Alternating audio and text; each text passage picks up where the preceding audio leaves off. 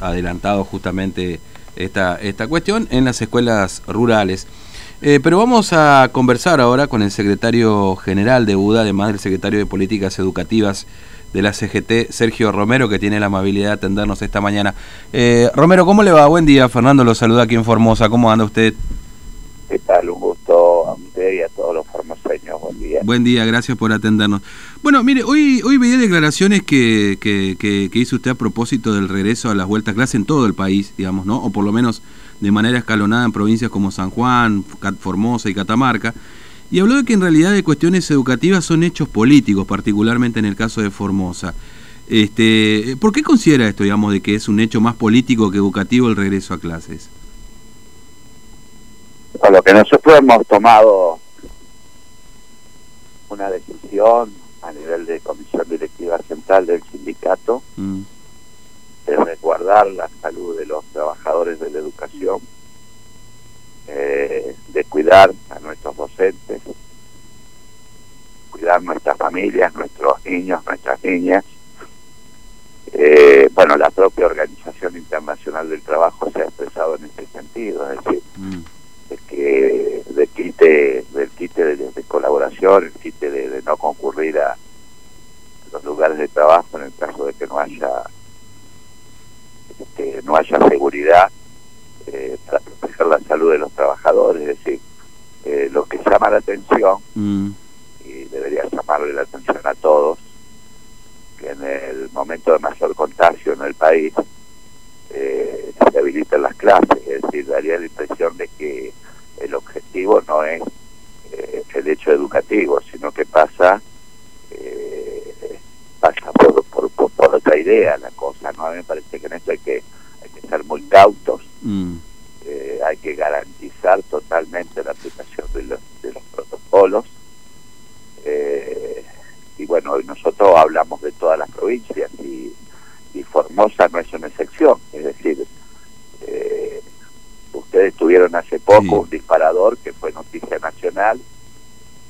tienen un lugar ahí que creo que se llama Juan Pablo II. Sí, efectivamente donde realmente fue impacto nacional la cantidad de contagios. Entonces, eh, uno observa con preocupación, no es que esté, digamos, eh, poniendo énfasis en algunas cuestiones en particular, pero sí nosotros como dirigentes tenemos la obligación de cuidar a nuestros docentes. O sea, mm. ahí es donde hacemos hincapié, ¿no? Claro. Eh, bueno, se han implementado distintos protocolos aquí, por lo menos particularmente se ha vuelto a clases en escuelas rurales. Este, bueno, básicamente en muchas de estas escuelas hoy tenemos cierta dificultad también con la provisión de agua. Usted sabe que estamos además en una sequía muy fuerte aquí en esta zona, eh, con dificultades de acceso al agua, que es fundamental evidentemente para esta circunstancia también. Sin ninguna duda. Eh, ahora, ¿qué, ¿qué saben de la situación de la vuelta a clase en Formosa en definitiva? Porque aquí se menciona que se están cumpliendo los protocolos, que se entregaron los materiales, este, y, y, también barbijos, pero en definitiva no hay personal suficiente, por ejemplo, de maestranza, ¿no? Para cumplir con las tareas de sanitización o de limpieza en estos establecimientos, digamos. ¿Qué saben particularmente de Formosa, Romero? Bueno, primero lo que lo que estoy informado por, por la seccional nuestra ahí de, la provincia de Mendoza, que no solamente están con el protocolo nacional, sino que sí. Eh, han intentado mejorarlo con un protocolo provincial. Sí. Eh, pasa que la situación de Formosa es un poco llamativa. Eh, esto que usted comenta del agua, nosotros ya lo sabíamos. Eh, llamativa como se ha ido procediendo en todo este tipo de, en esta situación de pandemia es decir, Formosa ha sido noticia nacional, no porque lo diga yo, sino por mm. los medios nacionales, del ingreso a la provincia, la cantidad de, contagios en, ese lugar que ustedes tienen de aislamiento.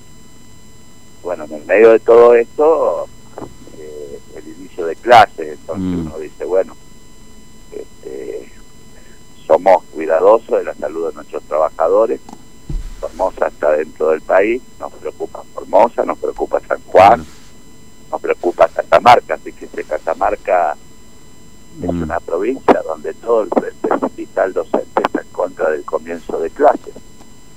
porque no están dadas las condiciones, no se ha invertido, no se han mejorado las situaciones edilicia, claro. no están garantizadas la, de los trabajadores y sin embargo el gobernador de la provincia de, de Formosa sale a decir que están las condiciones y en las escuelas rurales también han dado comienzo a las clases. Mm.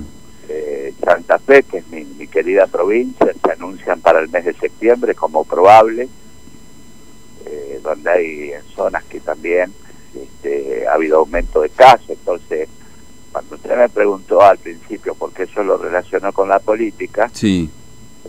A mí me, me, me, llama la atención nada más que los, las provincias de gobiernos peronistas y con un alto con un alto contenido de contagio eh, empiecen con estos inicios de clases.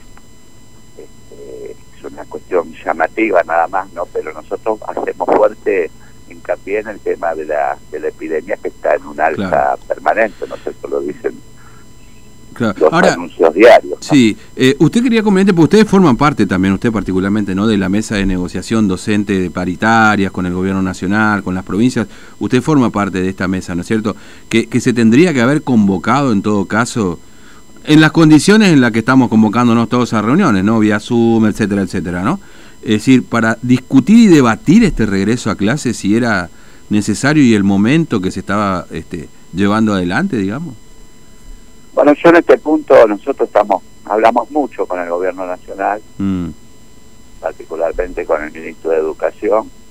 Eh, estamos acompañando la gestión, pero en este punto tenemos eh, marcadas diferencias, ¿no es cierto? Y hay como una ansiedad de parte del ministro de, del inicio de clases. Lo que pasa es que a veces desde una cómoda posición, desde un despacho, desde un despacho se ven las cosas distintas. Mm conoce, que ha transitado, eh, el país, que conoce las escuelas.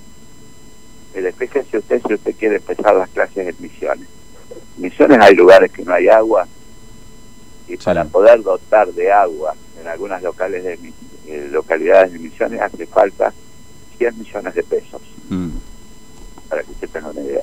Usted mencionaba portero. Claro personal de matanza. Es un déficit de todas las provincias, no mm. solamente de Formosa. Le pasa a Capital Federal.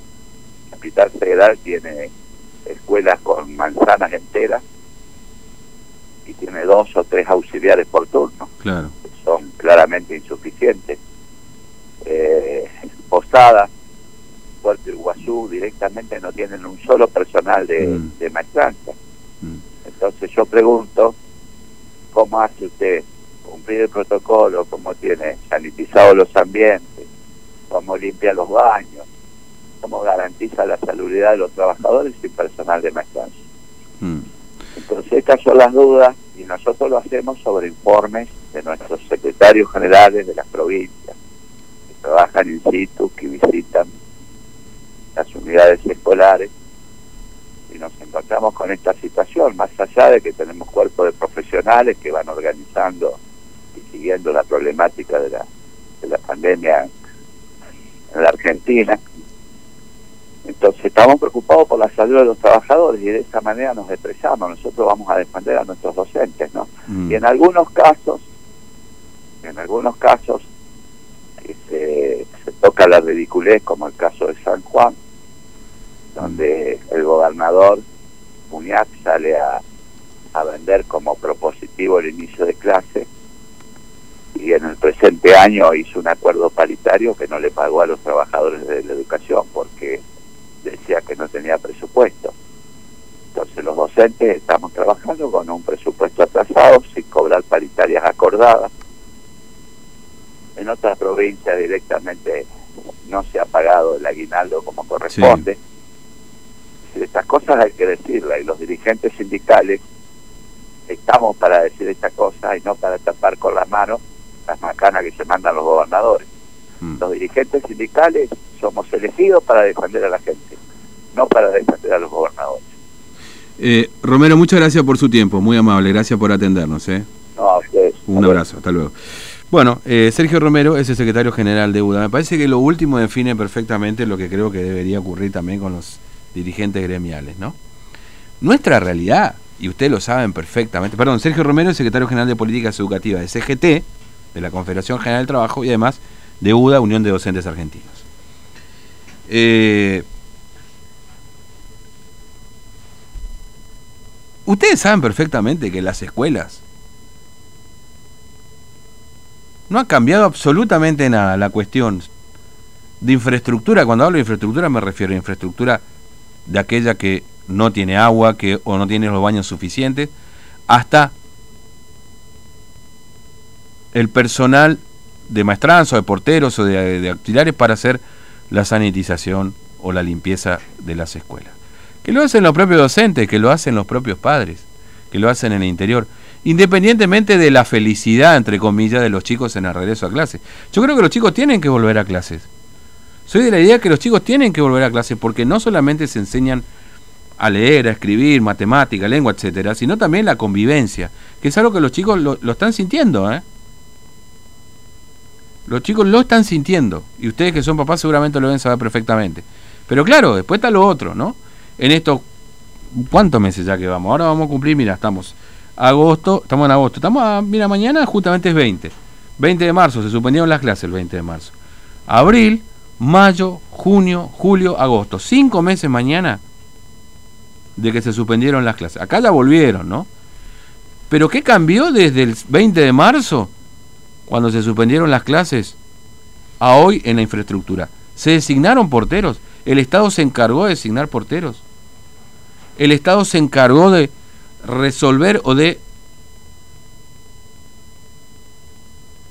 modificar las situaciones de infraestructura o de falencias de infraestructura que tenían las escuelas, las que están volviendo a clase, les digo, ¿eh? que además en el medio de todo esto, y esto no lo digo yo porque se me ocurre, venimos hablando, y ustedes lo saben también perfectamente, venimos en una sequía, en el interior de la provincia, meten en cana y denuncian a la gente porque ponen un, motor de agua para sacar el agua de, de las zanjas o de los canales que traen agua al bañado a la estrella. Imagínate qué debe estar pasando en el establecimiento educativo. Mira, el otro día me contaba un productor ganadero que los, los tienen que hacer unos pozos cada vez más profundos para poder tratar de conseguir agua.